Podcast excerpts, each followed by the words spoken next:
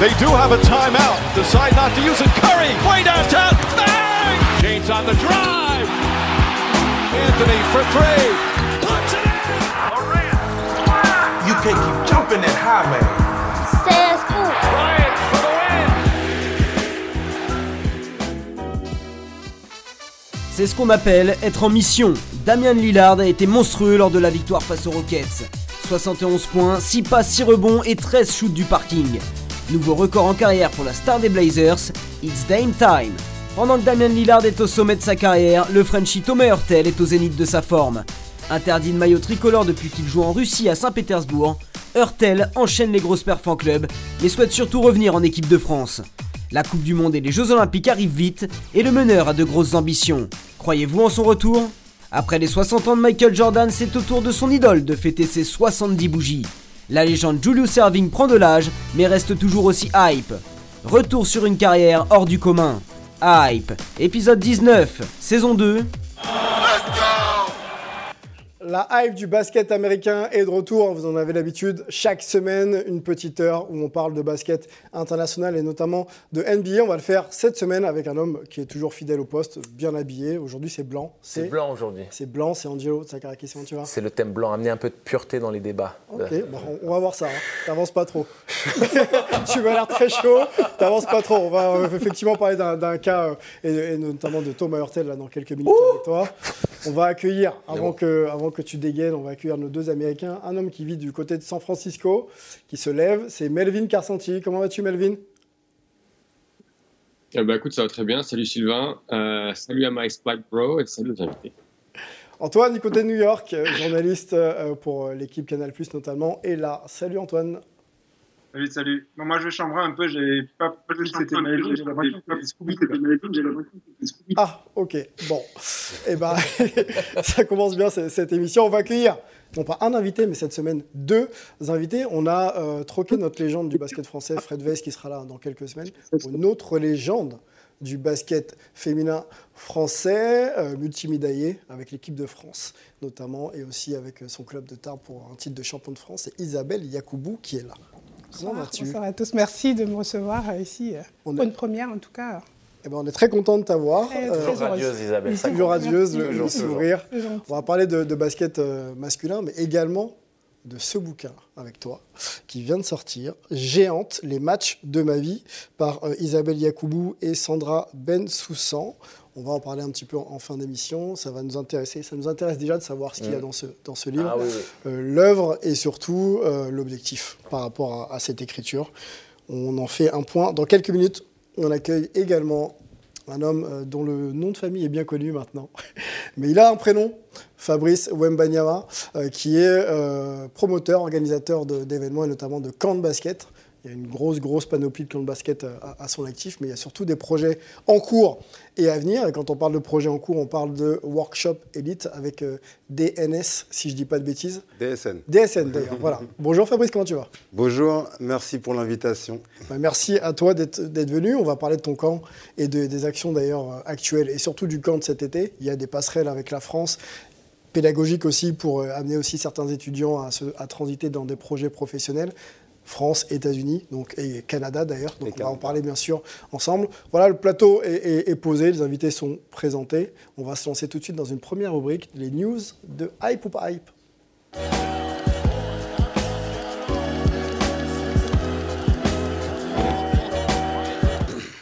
Les rubriques news hein, pour nos deux invités, c'est on scrute un petit peu l'actualité du basket euh, en général et de la NBA. On essaie de retenir ce qui nous hype, donc ce qui nous intéresse, et puis on, analyse tout ça ensemble. On va se tourner vers nos consultants pour euh, cette première info. Euh, alors il y a quelques semaines, les équipes réorganisaient un petit peu leur roster en, coupant des joueurs, en transférant d'autres, mais les coachs aussi étaient, concernés. Du côté de- des Hawks d'Atlanta, Nate McMillan n'est plus le coach d'Atlanta Hawks, mais il a été remplacé par un certain Quinn Snyder, l'ancien coach de Rudy Gobert. Donc Tu as eu l'opportunité d'interviewer en plus. Bien sûr, que j'ai vu du côté de la Basketball Africa League il y a encore quelques semaines, euh, du côté de Noisy-le-Grand, un grand moment, et puis un, un homme euh, bavard qui avait beaucoup de choses à raconter et des choses très très intéressantes à raconter. Donc, il arrive du côté de la conférence euh, Est. On va se poser la question de savoir déjà quel type de profil de coach il a et surtout est-ce que ça peut fitter avec son nouvel environnement pardon, de travail? Parce qu'on sait qu'entre les deux conférences on joue pas forcément de, la même manière. Présentons peut-être euh, avec Antoine euh, qui connaît euh, le coach Quinn Snyder le profil humain mais surtout aussi de jeu et puis après on va se poser la question de savoir si ça peut fitter avec un certain Trey Young qui est donc la star des Hawks d'Atlanta. Ouais, bah, Quinn Snyder déjà avant de passer euh, head coach au Jazz, qui est un petit peu la position pour laquelle on le connaît le plus, il a été assistant à Atlanta, donc c'est un retour pour lui. Je pense que c'était assez important dans, la décision. Il y a aussi le fait qu'il connaisse un petit peu euh, le general manager, Landry Fields, qui a été joueur. Donc, euh, à mon avis, il va y avoir un côté un peu, il va l'aider sur la partie front, office, c'est-à-dire qu'il va avoir un certain pouvoir là-dessus. Et c'est certainement pour ça aussi qu'il a choisi cette destination. Du coup, après, sur son style, etc., ça peut vraiment changer parce qu'un coach va s'adapter forcément au, personnel qu'il aura. Et encore une fois, là, il y va en se disant qu'il va aussi pouvoir un petit peu moduler l'équipe euh, selon sa vision. Euh, mais on sait que c'est un coach très méthodique, ce qui avait vraiment marché avec lui et Donovan Mitchell. Et il avait vraiment euh, saisi tout le potentiel de Donovan Mitchell, surtout sur les toutes premières saisons. C'était de vraiment travailler méthodiquement, montrer un petit peu le système qui est pas forcément très compliqué d'ailleurs. Enfin, ça dépend un petit peu du, du, type de jeu, mhm. mais euh, du coup de, vraiment appliquer certains principes et ensuite bah, un petit peu montrer à certains joueurs, il est très fort en player dev, euh, leur potentiel. Rudy aussi euh, ne serait pas devenu Rudy Gobert sans Quinn Snyder, etc. Donc il a, il a vraiment cette capacité à voir plus loin que ce que quelque part les joueurs ont déjà montré donc euh, du côté des Hawks, ça peut être assez intéressant. On sait que c'est une équipe euh, jeune, mais qui a des ambitions, etc. Et ça peut être pas mal là pour le, pour le futur. C'est vraiment à suivre. Le bilan de Quinn Snyder quand il était coach de Utah, on peut, le présenter, c'est 8 saisons avec Utah. Le bilan est positif, 372 victoires, 264 défaites, 6 qualifications en playoff et 3 demi-finales de conférence Ouest. Donc euh, coach euh, plutôt, euh, plutôt référencé et qui remplace donc Nate McMillan. on peut quand même présenter aussi son bilan. 3 saisons à la tête d'Atlanta, 99 victoires, 80 défaites, donc bilan positif hein, malgré tout. 2 qualifications en playoff et une finale de conférence Est. Angelo, sur l'arrivée de Quinn Snyder, euh, de ce que tu connais un peu de la philosophie de ce coach-là, est-ce que tu penses que ça peut fitter avec un certain Trey Young?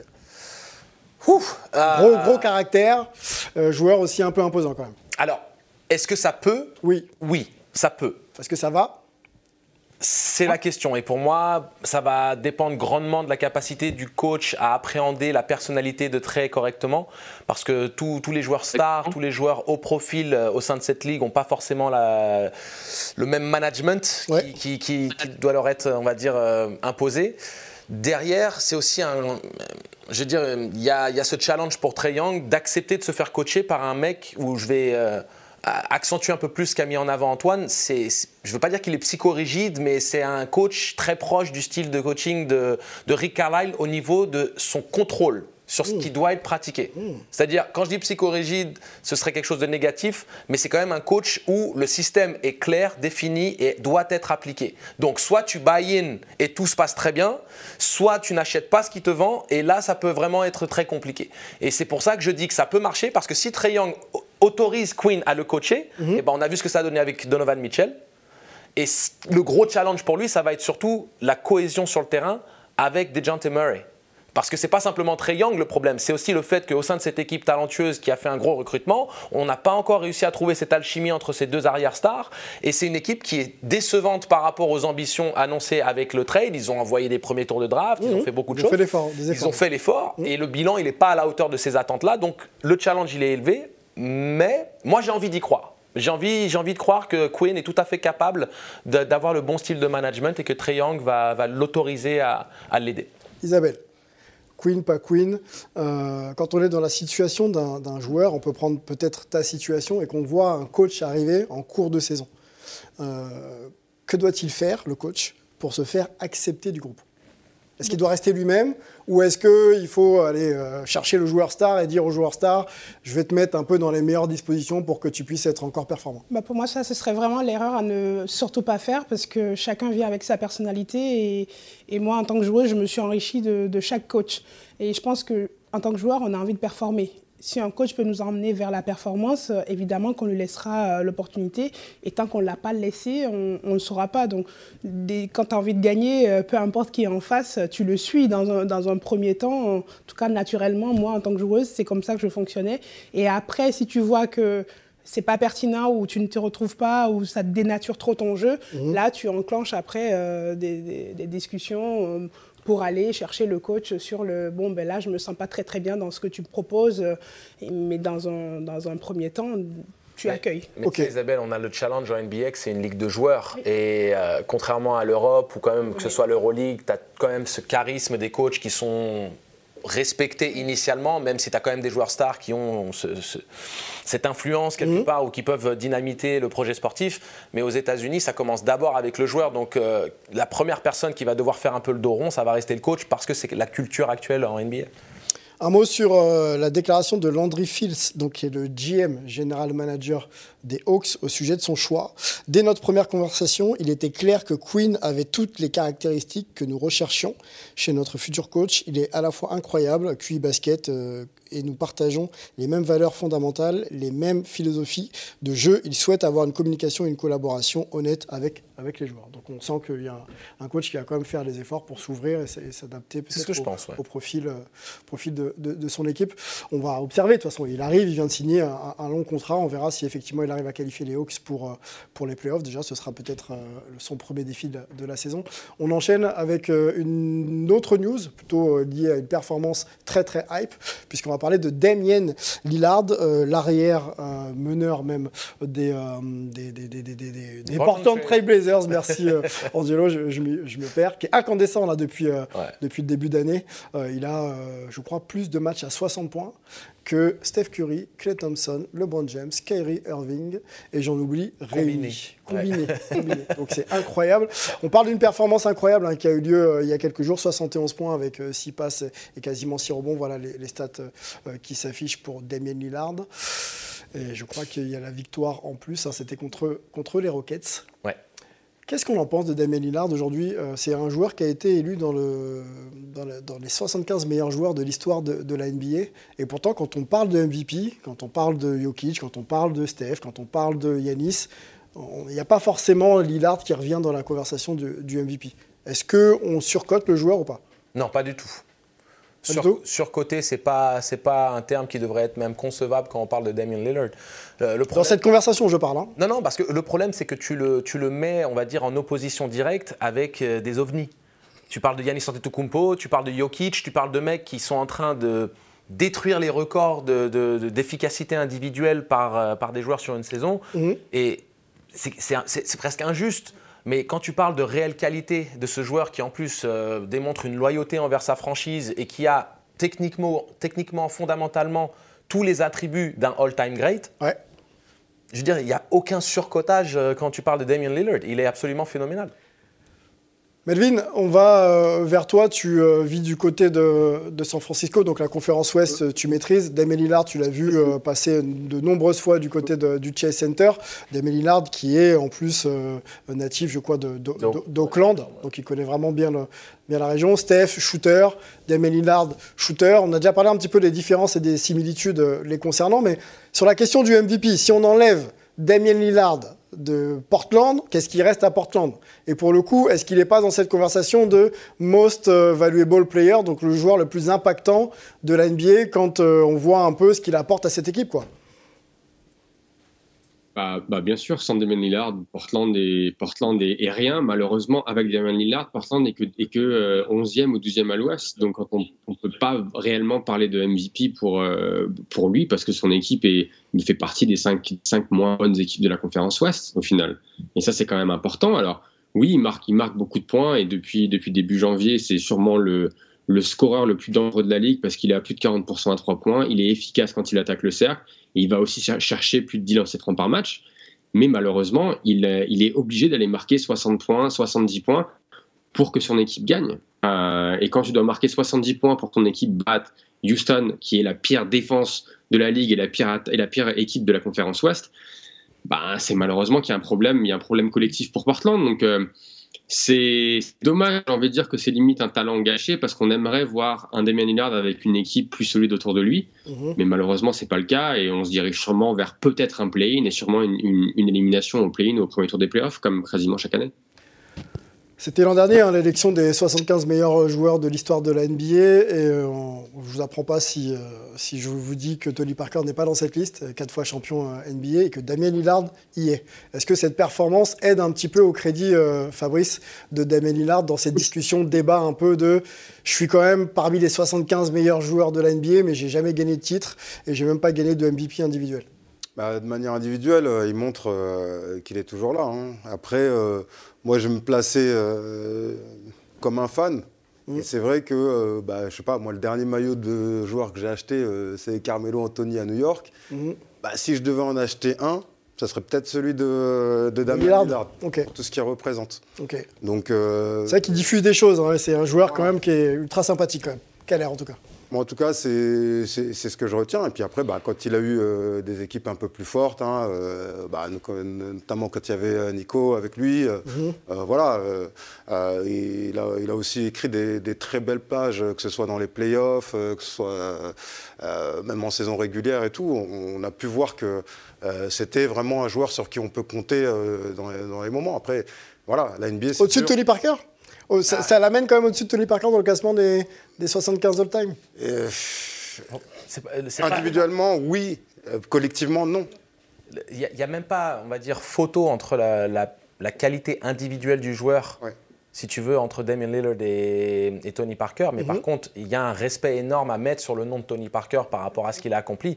Et il mérite non seulement cette considération cette liste, et cette liste. Et le problème, il est ailleurs. C'est des choix comme des joueurs comme Anthony Davis qui, euh, pour moi, n'ont absolument aucune légitimité dans cette liste qui n'ont rien prouvé pour avoir pour détrôner des joueurs même comme Dwight Howard où le prime de Dwight Howard était supérieur à Anthony Davis et tu sors des mecs comme Pau Gasol ou, ou comme c'est toujours ce problème de pondération de trouver des critères euh, pour objectifs pour savoir qui mérite qui mérite pas. Puis on est encore dans des époques différentes donc c'est effectivement difficile de, de, de juger. En parlant d'époque on va retourner un petit peu en arrière et parler d'un certain Dr J qui a fêté ses 73 ans il y a quelques jours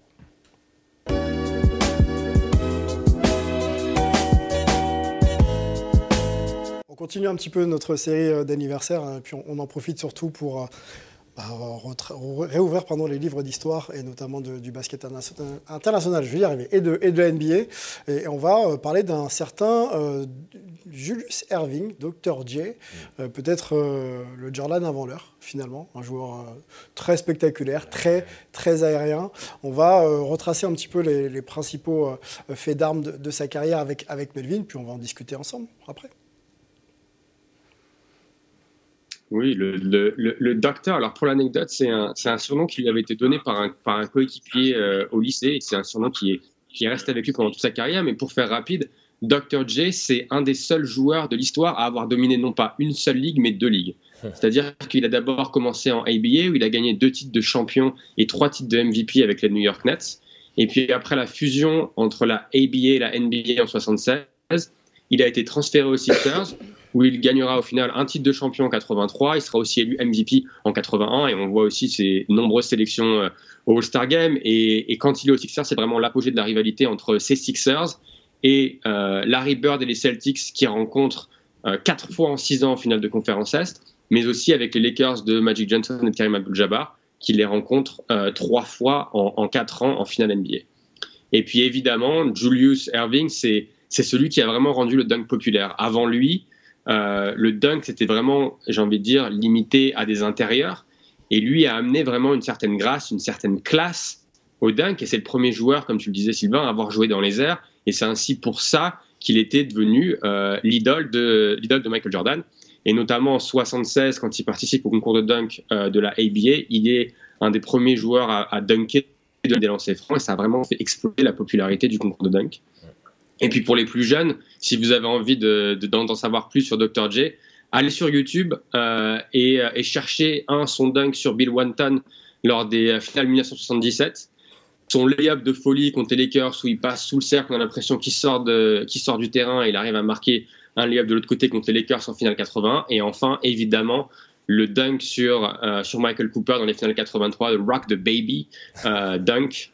donc, encore une Dr. J, une légende du jeu, une carrière sûrement sous-cotée, et j'appelle vraiment tout, le monde à aller, aller voir un peu ses highlights parce que c'était un joueur absolument exceptionnel.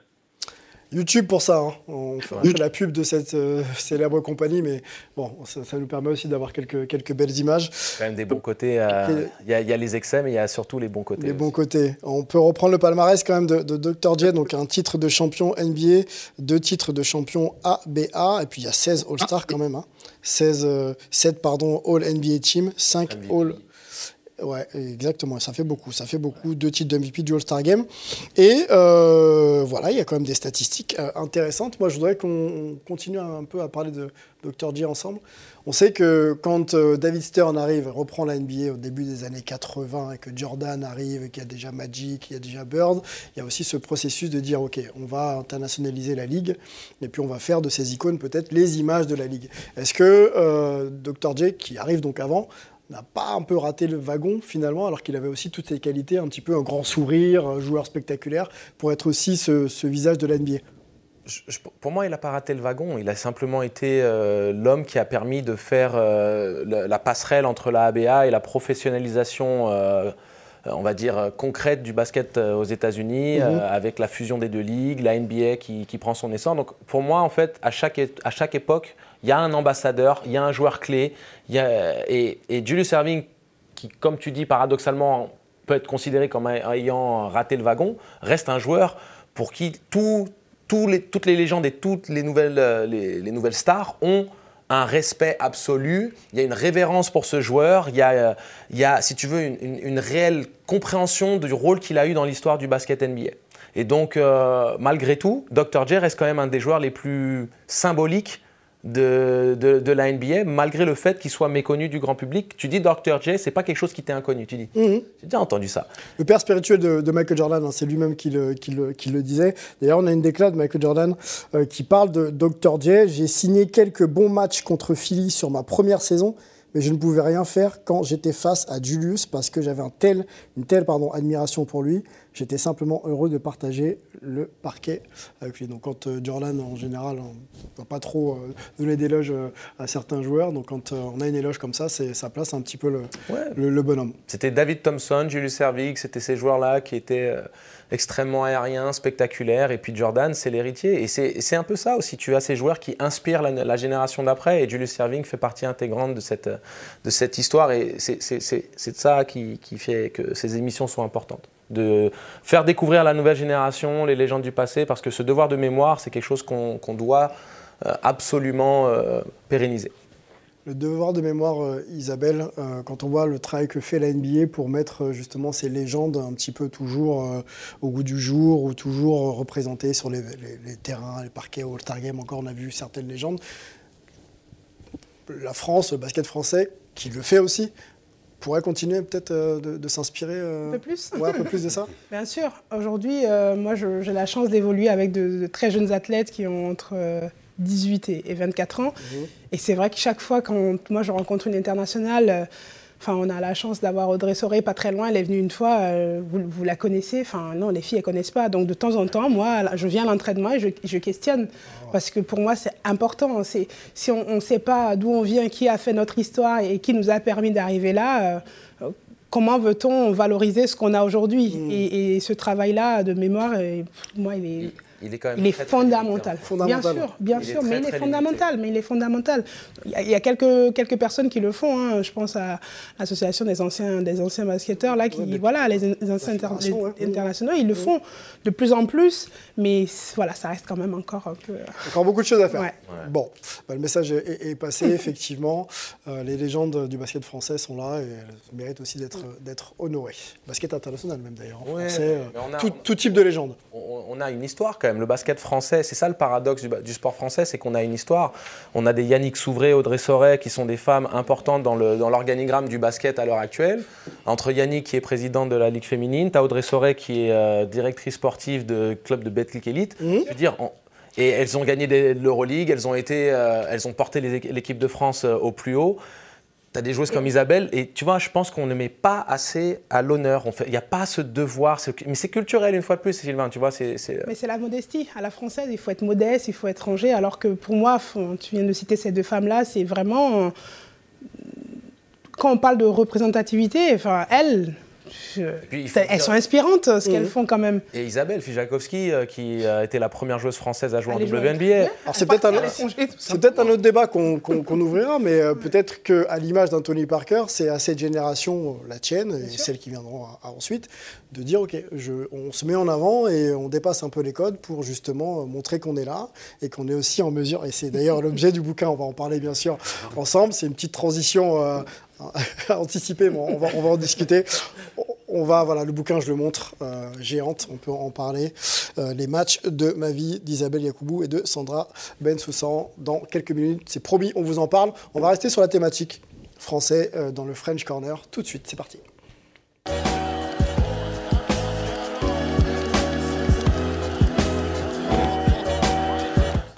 Angelo, c'est le moment de sortir les, pistolets. on, on, discute ensemble euh, dans le French Corner euh, de, du cas Thomas Hurtel qu'on avait déjà évoqué euh, il y a quelques semaines dans Hype, suite à cette mise à l'écart du joueur. on se redonne peut-être un, petit peu d'éléments de contexte. Thomas Hurtel, déjà, pour ceux qui ne le connaissent pas, on peut vous le représenter en image. Donc, c'est un, joueur, bien sûr, de l'équipe de France multi-médaillé. Alors, voilà les infos. Vice-champion d'Europe, quand même, 2022. Il y a du vice-champion olympique, euh, surtout euh, avec euh, l'équipe de France à Tokyo. C'était récent. Il y a 2014, médaille de bronze. Et il y a champion d'Europe, quand même, en Slovénie, 2013.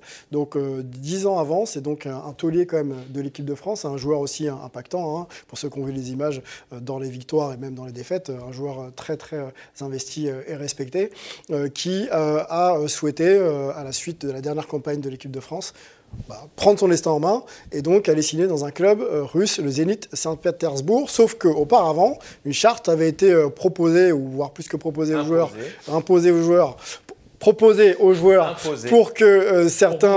Pour pouvoir, jouer, il fallait la signer. Voilà, pour pouvoir jouer l'équipe de France, il fallait pouvoir euh, effectivement euh, signer cette charte et donc euh, s'exclure de tout championnat et de tout horizon, on va dire, sportif qui pouvait poser problème, notamment la Russie.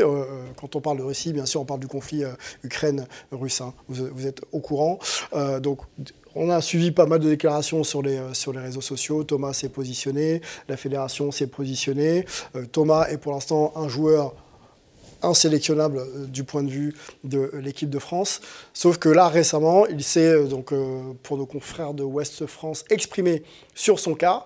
Si la Fédération française de basketball m'appelle, je serai prêt. Donc, Thomas Hurtel, se met à la disposition clairement de l'équipe de France en disant que de toute façon la guerre, lui, il est forcément contre et euh, qu'il est euh, en capacité de jouer parce qu'il fait une bonne saison et qu'il est, euh, le maillot bleu, il le porte depuis, depuis 10, voire même plus, 12-13 ans sur, sur ses épaules et qu'il a envie de continuer l'aventure. Question que je pose tout de suite à une ancienne internationale française avec beaucoup de médailles et le maillot bleu, tu sais ce que ça représente pour toi et pour les coéquipières qui étaient avec toi dans toutes tes aventures. Euh, la Fédération française de basket peut-elle, doit-elle réintégrer Thomas Hurtel Voilà. C'est Ouais, c'est compliqué, mais ça va être très simple. Euh, moi, je, je, suis très pragmatique. Je suis parent. Des fois, je, dis à mon enfant, euh, Espoir, ne fais pas ça parce que c'est pas bien. Seulement que deux jours après, je me rends compte que bon, là où je le limite quelque part, je l'empêche de, de, développer une compétence. Donc des fois, je reviens, je dis, tu sais, maman, elle t'a dit ça il y a deux jours, bah, elle s'est trompée, ça m'arrive. Mm. Donc je pense qu'il faut, il faut le reprendre complètement comme ça. Alors il y a des choses qui ont été dites, il y a des sorties de Thomas, je pense qu'au niveau de la com, ça aurait pu être mieux géré. Mais dans le fond, c'est un joueur qui est allé travailler. On ne parle pas de politique, on ne parle pas, on parle de, travail. et, quand on parle de l'équipe de France et de, de, ce qu'on a envie d'y apporter, de, de, sa légitimité, évidemment qu'il doit être en équipe de France, ce joueur. Évidemment que l'envie de, revenir euh, est pour moi aujourd'hui, en tout cas, au moins pouvoir reconsidérer ce retour-là par la fédération. Parce que de quoi on parle? Il est allé gagner de l'argent? Bah, on fait tous ce, métier pour ça, il me semble. Donc, mhm, euh, mhm. après, euh, les, on ne parle pas de religion, on ne parle pas de, de, politique. Euh, les choix, chacun, enfin, la liberté, c'est aussi ça, ça nous appartient. Donc, peut-être que cette charte a été un peu signée trop tôt, je pense.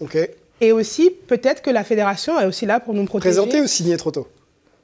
Non, ça a été présenté tôt, parce que je pense qu'il y a aussi j'étais pas à l'intérieur, mais j'imagine que au début de, cette guerre-là, on se dit oh là là, les choses peuvent s'emballer, on va essayer de sécuriser aussi par rapport à nos joueurs, euh, ne pas prendre de risques. Des précautions quoi, peut-être. Ouais, on a vu euh, Greener en prison, euh, ne pas risquer d'avoir des joueurs français dans, des goulags. Ça peut s'entendre. Hein. Ben, bien sûr, ça, peut. Ça n'a jamais été l'angle qui a été pris. alors, je, je, je, suis, je suis complètement d'accord. Je, je, ne suis pas à l'intérieur, je ne sais pas ce qui se passe à la fédération. je dis juste qu'à un moment donné, qu'on n'avait pas évoqué ensemble. Le travail de la fédération aussi, c'est de nous protéger nos joueurs et puis des fois, des parents, ben, ça, commet aussi des erreurs et avoir euh, l'intelligence et un peu d'humilité pour se dire bon, peut-être qu'on est allé un peu loin et en tout cas réouvrir le, débat et pouvoir reparler avec Thomas, pour moi, serait vraiment judicieux. On va rouvrir le débat, on continue à discuter ensemble avec euh, toi, Fabrice, et, euh, nos amis d'ailleurs aussi des États-Unis. Hein, je vous entends sur cette question. Frédéric Weiss, qui n'est pas là aujourd'hui, s'était aussi positionné hein, sur le cas Thomas Hurtel. Je vous propose quand même de réécouter sa prise de position et de continuer à discuter ensemble l'État français n'a interdit à aucun travailleur d'aller là-bas. Donc pourquoi la fédération interdit à des travailleurs d'aller travailler en Russie? Ensuite, il y a aussi la problématique des conflits dans le monde. C'est-à-dire que ce conflit a plus de valeur que d'autres conflits. C'est-à-dire que par exemple, quand les Chinois euh, ont un problème avec les Ouïghours, ben, on, peut aller sans problème jouer en Chine. Hein. Il les torture, mais c'est pas grave. Mais par contre, quand les Russes envahissent l'Ukraine, ça c'est très grave. Et la, fédération se positionne. Moi je pense qu'il y a des conflits partout dans le monde. Mhm. Et soit on est suffisamment rigoureux pour dire on va jouer nulle part et on respecte, et je pense que ce serait une posture tout à fait respectable au moins, soit on dit ben, de toute façon il y a des conflits partout et on ne peut pas prendre position pour qui que ce soit. Antoine, euh, bon, tu es français expatrié, mais français quand même, hein. donc le maillot bleu, euh, ça, compte, j'imagine. Euh, la position de Thomas Hurtel qui se remet un petit peu en course et la position de, la Fédé, comment on, peut appréhender un petit peu un rapprochement entre les deux? Des fois, on est plus français quand on est à l'étranger que quand on est chez soi. Euh, du coup, euh, en fait, ce qui est compliqué, c'est est-ce que c'était vraiment la position de la fédération de mettre en place ce genre de, charte juridiquement, légalement, quelle valeur ça a vraiment? Est-ce que c'est vraiment une espèce de code interne? Donc après, ça leur appartient, donc ils font un petit peu ce qu'ils veulent, mais si la fédération est censée un petit peu, euh, quelque part, guider les joueurs, mais aussi un petit peu représenter le public français, ou est-ce qu'il y a eu un petit peu une consultation, tout ça? Est-ce que c'était une prise d'opinion publique comme ça? Est-ce que c'était une émotion sur le moment? Cette guerre, elle a plus d'un an. Euh, c'était il y a quelques jours, l'anniversaire. Euh, triste anniversaire d'ailleurs. Euh, donc, euh, il faudrait prendre un certain recul, effectivement, comme disait Isabelle, par rapport à ce qu'elle dit à ce moment-là, et, et, réévaluer un peu tout ça. Moi, j'ai pas à donner d'avis. voilà. En, après, voilà, en tant que fan, on se rappelle tout de, de ce qu'a apporté Thomas. On sait qu'on a des objectifs élevés pour la Coupe du Monde, pour les Jeux Olympiques. C'est quand même des choses à vraiment prendre en compte quand on, quand on a des, des, décisions à prendre. Quoi. Alors la réponse du président de la Fédération française, hein, Jean-Pierre Suita, euh, qui date du 26 février 2023. Donc il, euh, il parle du bureau politique, hein, puisque c'est le bureau politique euh, de, la Fédé qui, prend des décisions. Donc le bureau politique a pris ses décisions et seul le bureau fédéral peut modifier, la modifier. Aujourd'hui, il n'y a pas de débat. Thomas ne fait pas partie des joueurs sélectionnable. Donc là, c'est la réponse hein, à, la, prise de position de Thomas de revenir un petit peu dans, le circuit équipe de France. Fabrice, on sent que l'affaire est bloquée là quand même. Hein. Ouais, l'affaire est bloquée. C'est un peu dommage parce que on est censé euh, être apolitique et là, c'est la politique qui prend le dessus sur le sport. Et ça, c'est vraiment euh, le gros point noir de cette histoire. Et donc, euh, je pense que là, bah, le choix de Thomas, de toute façon, on peut le comprendre. Hein. Il a 32 ans, euh, il est plus proche de la, fin, que, du début, oui. Il y a un gros contrat qui se présente. Euh, voilà, n'importe qui l'aurait pris et au final, il se retrouve, il se retrouve coincé là-dedans. Bah, c'est la seule chose qu'on peut dire, c'est que c'est dommage parce que ça, ça nuit à son parcours à lui et ça nuit au parcours de l'équipe de France aussi, parce qu'on on, aura interdit d'avoir un, On aura besoin d'un joueur d'expérience comme ça. Meilleur meneur de jeu, le, meilleur meneur de jeu français à l'heure actuelle. Donc, euh, on, peut, mettre le point, on peut c'est bon, on est d'accord. Euh, il y a quelqu'un qui va essayer de dire le contraire. Alors, on a des joueurs à fort potentiel. On a des joueurs qui ont un, futur de, peut-être excéder euh, les meilleurs meneurs de jeu. Alors même si Tony Parker, il est très très haut sur, sur l'échelon pour mhm. aller chercher, mais voilà. Maintenant, il y a un deuxième joueur, Nando Colo, qui est, pas mal aussi. Oui, mais Nando, c'est un arrière, c'est autre chose. Nando, tu le fais jouer meneur, tu le fais jouer pivot, il est Nando. Il est Nando. tu vois ce que je veux dire Zénith, on a les stades de, on, a les stades, on a les stades de, de Thomas, si vous voulez. Euh, il est au zénith de sa forme. Bravo Lucien. Euh, c'est quasiment 14 points de, de moyenne, quasiment 43 à 3 points quand même. Euh, le volume est sûrement intéressant en plus. 9 euh, passes et quasiment 2,3 euh, rebonds. Donc c'est un joueur complètement capable dans un championnat en plus hein, très très référencé. Est-ce que déjà, comme tu t'en parlais, tu peux peut-être continuer. Angelo, pardon, sur ses productions statistiques, il est complètement dans la course, on est bien d'accord. Non seulement il est complètement dans la course, mais à l'heure actuelle, et de ce qu'il a montré euh, sur la dernière compétition en équipe de France, c'est le meneur de jeu titulaire de l'équipe de France à l'heure actuelle. Point barre. Kylian Hayes va pointer le bout du nez, il a des choses à démontrer. Les autres meneurs de jeu, il y a Sylvain Francisco que j'adore et que je connais en plus, donc euh, je lui Andrew souhaite. aussi, il y a du monde. Oui, hein, mais Andrew, a toujours été un backup. C'est-à-dire qu'on parle de leader offensif, euh, général sur le terrain, meneur de jeu. Donc tu as Nando De Colo et Thomas Hurtel qui sont les deux. On ne peut pas aujourd'hui faire sans Thomas Hurtel. Bien sûr que si, on peut faire sans. Tu peux toujours faire sans tout le monde. Tu peux toujours faire sans. Euh, personne. Non, mais c'est une vraie question. C'est-à-dire que. Mais ah bien sûr que tu peux faire sans. Avec le réservoir de joueurs qu'on a. Mais on a bien fait, on a bien fait sans Benzema avec l'équipe de l'équipe de France et on a été euh, champion du monde. Non. Non. Non. on a fait sans Benzema, les amis. Hein. On n'a pas été champion du monde. Mais je te parle de, mais je parle pas de cette année. Ah, ah oui. on a bien été champion du monde sans Benzema. Vous allez pas m'apprendre. Oui, d'accord. Ok, pardon, pardon, pardon. Nous on est bloqué sur l'Argentine. Ah ouais, non, mais sur le dernier, pas de souci. Mais moi, je vous parle que à l'époque ça avait été un énorme problème. Benzema, pas sélectionné, on est champion du monde. Donc, on peut faire sans les joueurs. Il y a juste certains points et je vais faire vite. Premier point, on parle de potentiellement vouloir protéger les joueurs en signant cette charte.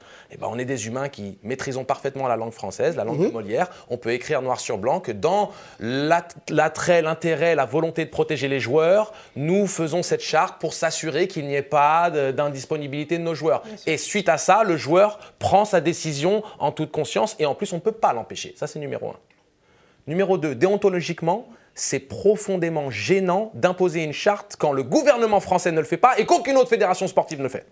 Et en plus, nous, et on le disait avec Isabelle en coulisses, on aime la fédération française. On est tous les deux internationaux. On veut tous les deux que les équipes de France ramènent des médailles et on a nous-mêmes porté haut et fort les couleurs de la nation et on a cette appartenance, on a cet amour du maillot. Mais à un moment donné, on est des humains et on ne peut pas demander à quelqu'un de faire des sacrifices. Ah, vous voulez pas que le mec aille prendre son 1 million 2 ou je sais pas combien il va prendre? Eh ben, vous mettez vos attributs sur la table et vous dites, tu prends un autre contrat et nous on compense la différence. Tu fais ça, je suis avec toi. Tu fais pas ça, tu n'as pas le droit de parler. Enfin, je pense, je pense que comme ça, c'est clair. Pour bon, je pense que les, discussions n'ont pas dû aller dans ce sens. Hein, sinon, non, mais forcément, mais c'est le problème. On l'aurait su. Mais c'est le problème. Euh, la prise de position de Boris Dio légende du basket français, général manager des équipes de France maintenant. Selon le club où il joue, la décision passera devant un bureau fédéral. Moi, je suis toujours content que des joueurs aient envie de jouer pour l'équipe de France. Donc, et là, je vais lancer Melvin. Boris, qui est plutôt un petit peu euh, normalement bien tranché, ouvre un peu quand même la porte. Hein. On est bien d'accord. Melvin, qu'est-ce que tu en penses? Moi, j'imagine Boris avec le verre de vin en train de dire ça, tu vois. Moi, je suis toujours content.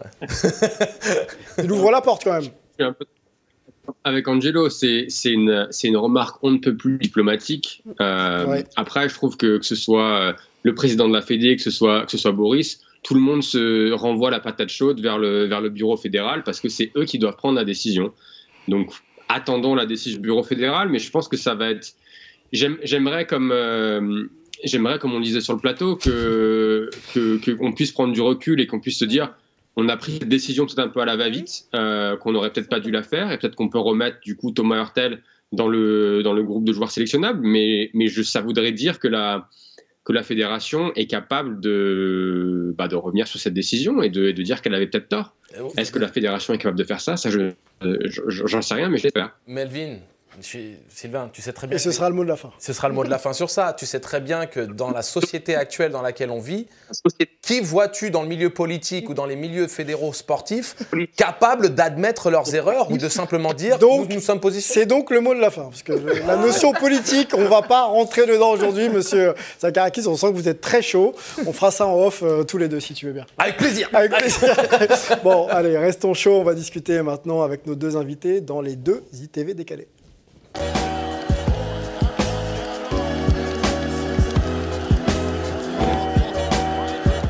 Aux femmes, Fabrice, ça te va? Ah oui. Ah. On y va, Isabelle. Le bouquin Géante, les matchs de ma vie, euh, par Isabelle Yacoubou et Sandra euh, Bensoussan. Euh, on connaît ta carrière. Sur le plan du jeu, on sait qu'il y a des titres avec l'équipe de France, on sait qu'il y a des titres de champion de France. Ta vie, peut-être un petit peu moins. Ce livre parle de tes exploits, mais parle aussi de la manière dont tu as constitué un peu euh, ton projet de vie et ton projet sportif. Moi, je voudrais qu'on s'arrête déjà sur... tu es encore joueuse aujourd'hui Oui. tu as des projets en cours. Pourquoi faire ce livre et quel euh, objectif il a? Pourquoi pas? Pourquoi pas? Pourquoi pas ce livre? Non, je pense qu'on est dans une société, en France, on, on se limite beaucoup, quoi. Oui. Notre mentalité, elle est vraiment très limitante et, et à un moment donné, il faut, il faut, il faut oser.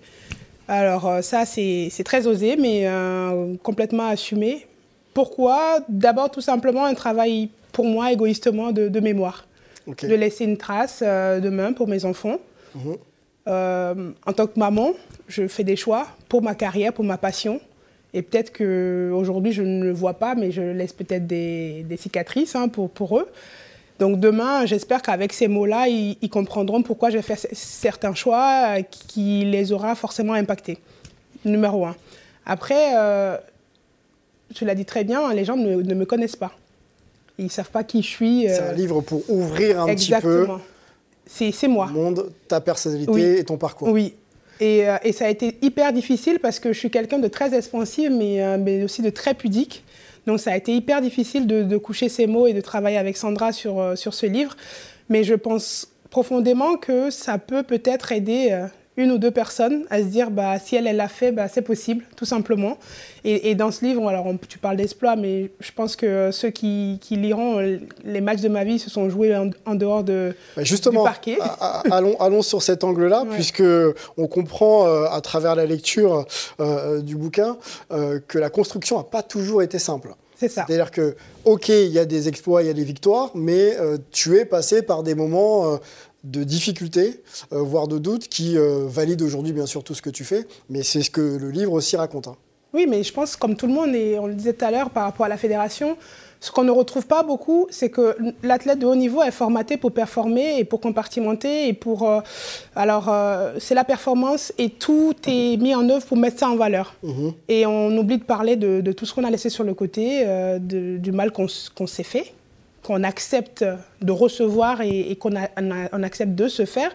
Et ça, c'est important à un moment donné de le remettre aussi en lumière et, et de se dire, bon, ben oui, euh, on a construit quelque chose, mais on a cassé aussi pas mal d'autres choses. Quel Ça, a été ça- le plus gros mal, justement? Parce que tu dis euh, les mal qu'on s'est fait. euh, alors, Les je ne peux pas spoiler le livre, hein, mais. Oui, Les mots, les mots. euh, mais- je pense que vraiment le, le plus dur pour moi, c'est les pertes de ma vie. Les décès. Très tôt, euh, avec euh, le décès de mon père, j'avais 14 ans. Et, et dans le livre, vous allez retrouver euh, beaucoup d'événements comme ça qui, qui ont été... euh, façonné. Ouais, ouais, et qui auraient pu aussi être des, des éléments qui, qui me faisaient arrêter. Mais, euh, Donc, mais- ton amour du basket a été challengé. absolument. Jusqu'à présent, ça. Mais c'est ça qui est beau aussi parce que on se rend compte que sans, sans ce challenge, euh, ça, ça aurait pas la même saveur, non de sportif de niveau à sportif de niveau. Il y a ton rôle de femme aussi, euh, qui euh, transparaît aussi euh, dans ce livre. Tu, tu es maman, euh, donc en carrière, Oui. donc, ce qui n'est pas forcément euh, une pratique très très courante, mais qui inspire aussi euh, d'autres d'autres femmes aujourd'hui à, à, voilà, à assumer ce rôle et à le vivre euh, en même temps que Venir au plus haut niveau, comme Exactement, et revenir et, et performer. Parce qu'en plus, la saison de cette. Enfin, là, en ce moment, ça marche très très bien, c'est très très fort.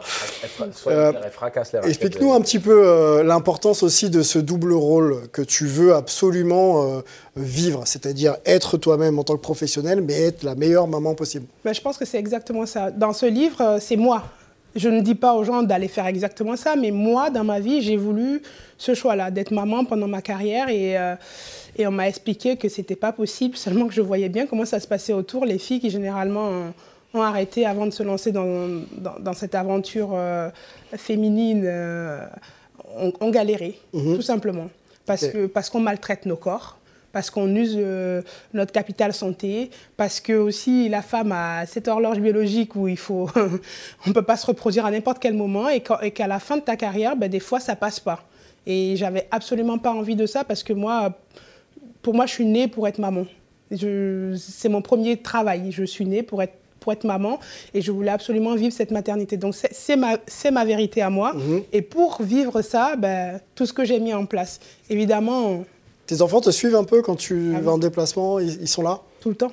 Ah, c'est bien, c'est très ils bien. Vivent au rythme, ils vivent forcément à mon rythme, et c'est pour ça que je dis que des fois, peut-être que je laisse des cicatrices aujourd'hui que je ne vois peut-être pas, mais que, que demain, ils, me reprocheront, et j'espère qu'à la lecture de ça, ils comprendront ce qui a motivé aussi mes choix. Mhm. Le livre, on le rappelle le titre, hein, Géante, euh, les matchs de ma vie. Moi, je voudrais aussi qu'on aille sur un angle euh, pour quasiment conclure cette discussion. Euh, l'égalité homme-femme, on sait aussi que c'est un thème euh, qui t'est euh, cher.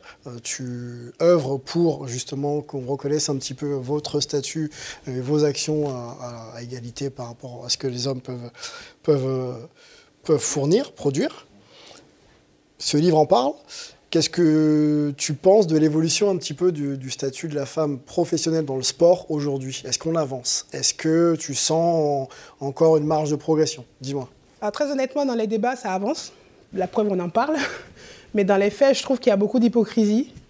Euh, je suis pour l'égalité, mais je suis pour les, à, égalité de compétences. C'est-à-dire qu'aujourd'hui, on assiste à une féminisation de tous les postes euh, qui me sort moi par les yeux. Et pour moi, c'est vraiment un manque de respect pour, euh, pour les femmes qui essayent vraiment de, de ramener de la qualité et de, du haut niveau, même dans la vie de tous les jours. Hein. je ne parle pas forcément dans, le sport.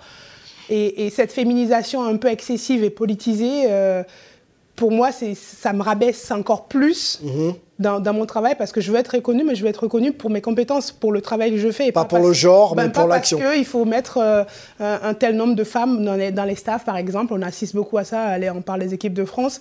Je veux être en équipe de France parce que, ben, parce que j'ai le niveau pour y être, parce que j'ai des compétences euh, à, faire valoir, tout simplement. L'égalité des opportunités, mais pas l'égalité des, des résultats. C'est-à-dire que les mêmes opportunités, et après, c'est la compétence qui qui fera la, différence. Mm, mm. Aux États-Unis, euh, l'équipe euh, américaine de soccer mm. a réussi, euh, entre guillemets, l'exploit de mettre le niveau de salaire identique à celui des hommes. Est-ce que c'est aussi, est-ce que c'est aussi voilà, un axe de progression qu'on pourrait peut-être essayer d'envisager Du coup, elles ont fait un truc qui est encore pire. C'est-à-dire que quand tu vois la, la redistribution euh, des, des, on va dire, euh, des bonus, en tout cas de ce qui a été généré, le pourcentage qu'obtiennent les femmes est largement supérieur au pourcentage qu'obtiennent les hommes. Alors que les hommes génèrent aux alentours de 400 millions et que les femmes euh, génèrent autour des 25 millions. Je vais dire un truc, des chiffres qui sont forcément faux, mais qui représentent par contre la différence. Bien sûr, ouais. les hommes prennent un pourcentage de 3% et les femmes aux alentours de 10% au niveau de la redistribution. Est-ce que c'est ce que... Et, ça, et ça, dessert justement, je, disais... Absolument, ben, c'est exactement l'exemple parfait de ce que je ne veux pas. Ce que je veux, c'est vraiment qu'il y ait... Euh, moi, j'ai aujourd'hui une fille... Ben, bien sûr, à la compétence. À la compétence, je vais être... génère surtout. oui. Il y a, cet aspect-là.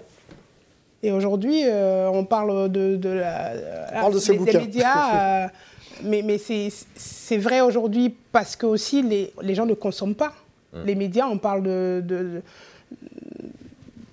l'exposition du sport féminin, on dit mais oui, mais ça n'intéresse pas. Mais euh, arrêtez, les médias, euh, vous donnez ce que les gens consomment. Donc euh, si vous en mettez, ils vont, ils vont le consommer. Mais, mais ça intéresse plus qu'on ne le pense. Mais après, c'est aussi cette capacité à faire un packaging qui soit attrayant.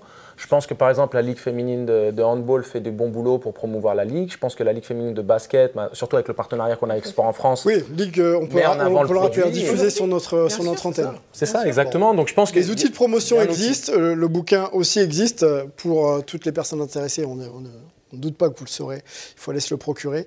Géante, les matchs de ma vie. Isabelle Yacoubou et Sandra Bensoussan aux éditions l'archipel. On va remercier euh, Isabelle qui va finir quand même l'émission avec nous. Euh, on va ouvrir une deuxième interview avec, euh, avec Fabrice Wembanyama qui a un nom hype hein, en ce moment. Est désolé Fabrice. Ah Victor Carton, peut-être l'un des joueurs les plus emblématiques que le basket ait connu. On va le laisser grandir, mais pour l'instant ça, ça, ça, voilà, ça, ça, part bien. on, on, voudrait te présenter Fabrice parce que Victor, on commence à connaître, mais on sait qu'avant euh, Victor, euh, il y a la famille, il y a les grands, et donc tu es l'oncle, hein, bien sûr, de, Victor. Enfin, bien sûr, on, le présente, que les gens ne le savent pas forcément, et que le basket t'accompagne depuis euh, des années. Tu es organisateur, producteur d'événements. on s'est connus, nous d'ailleurs, dans une autre vie, sur des, événements de, de, basket à Paris. Et aujourd'hui, tu es référencé sur un projet de camp qui permet aux jeunes Français de vivre en tout cas de, ressentir le rêve américain en créant la passerelle pour arriver en université américaine, prep school, etc.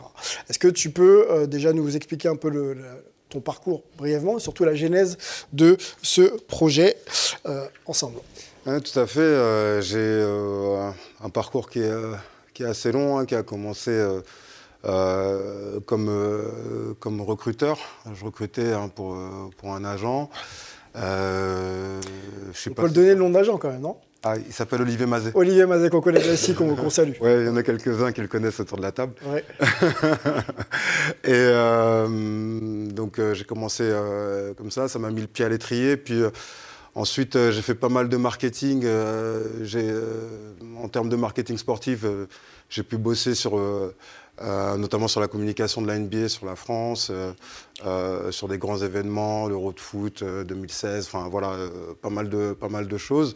Puis j'ai toujours gardé cette ligne où bah, sur mes temps off, euh, je coachais par-ci, euh, j'organisais un camp par-là, euh, un tournoi. Des, universités américaines hein, qui sont quand même venues grâce à, tes efforts du côté de Paris avec le, camp AMW. tu as travaillé aussi, je crois, autour de, la Hoops Factory, Nike Hoops Factory de, l'époque.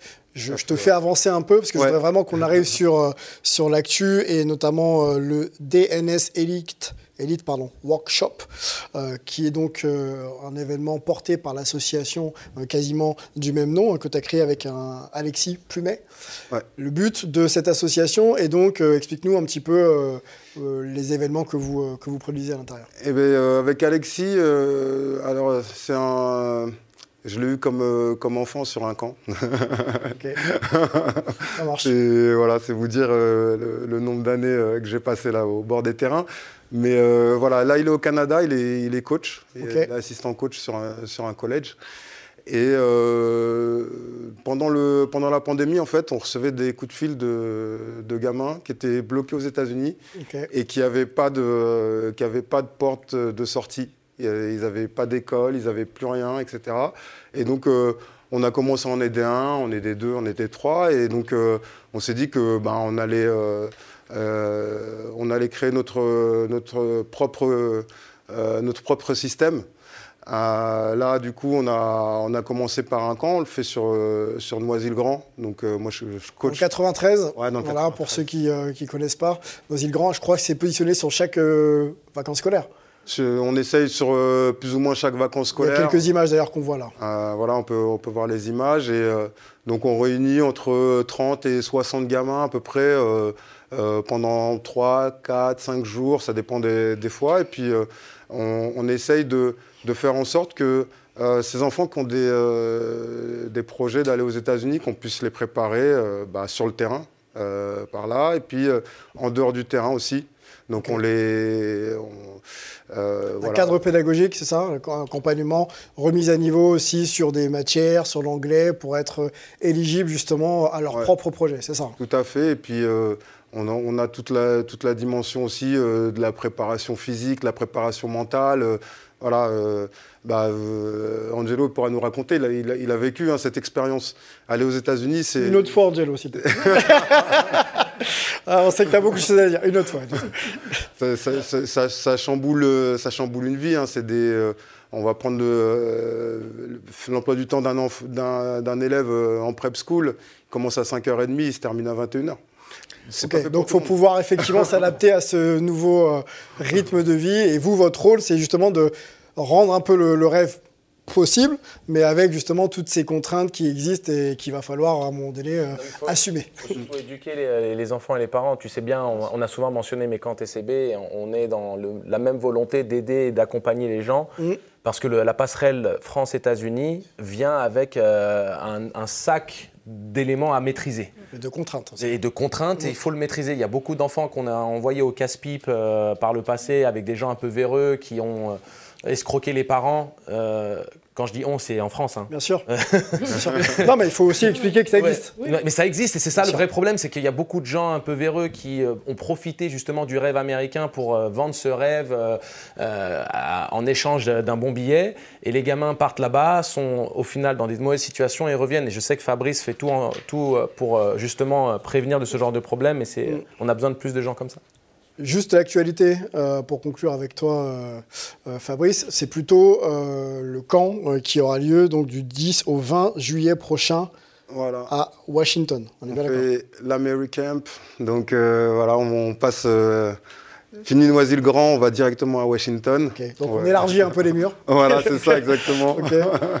Et donc on, on a on a 24, 24 euh, enfants, 24 euh, jeunes là, qui vont avoir le, la possibilité là, de, de s'entraîner à l'américaine avec un coaching staff moitié-moitié, hein, moitié américain, moitié français. Se préparer, il y aura des cours d'anglais aussi dans la journée. Donc voilà, ils vont vivre l'expérience américaine pour se rendre compte vraiment de ce qu'est le projet pour euh, éventuellement le valider et s'inscrire dans la durée. C'est ça. Et après, ben, l'idée, c'est qu'ils puissent euh, avoir ce premier, coup, euh, ce, premier goût-là, voir s'ils sont faits pour, pour qu'on puisse, après, derrière, les mettre dans ce, dans ce système-là. Isabelle aurait aimé, hein. moi aussi, hein. clairement. après le niveau d'anglais de l'époque. C'est pour les filles que pour les garçons. C'est-à-dire que, imagine Isabelle, à l'époque, en ayant, on va dire, les opportunités d'aujourd'hui, si elle avait mentionné le fait d'avoir euh, la volonté de partir aux États-Unis, mais elle aurait eu toutes les plus grandes universités américaines qui lui auraient Moi, j'ai eu peur parce que je parlais pas anglais. Mais c'était c'est le challenge. Hein. il aurait fallu rencontrer euh, voilà. DSN, euh, DSN Workshop Elite et, et l'action de, Fabrice qu'on va remercier. Très, très, bonne, très bonne action. On suivra d'ailleurs. Au passage, je dis bonjour à Antoine, avec qui j'avais eu la chance de partager la table en 2015 là à New York. Eh ben, il te remercie. On va, on va d'ailleurs finir cette émission là-dessus et remontrer le bouquin d'Isabelle Yacoubou, géante, les matchs de ma vie disponibles dans toutes les bonnes librairies hein, qui font le, travail. Aux éditions L'Archipel. On va remercier euh, Melvin qui a dû euh, nous quitter. Euh, remercier également Antoine du côté de New York. Angelo également toujours soyeux. Rendez-vous la semaine prochaine, Angelo. Merci à nos deux invités, Fabrice Wembanyama et Isabelle Yakoubou. étaient très hype aujourd'hui. On vous remercie et on vous souhaite bah, de revenir nous voir très vite. À demain. Allez, merci à vous. Bonne hype à tous. Et on se retrouve très vite. Ciao.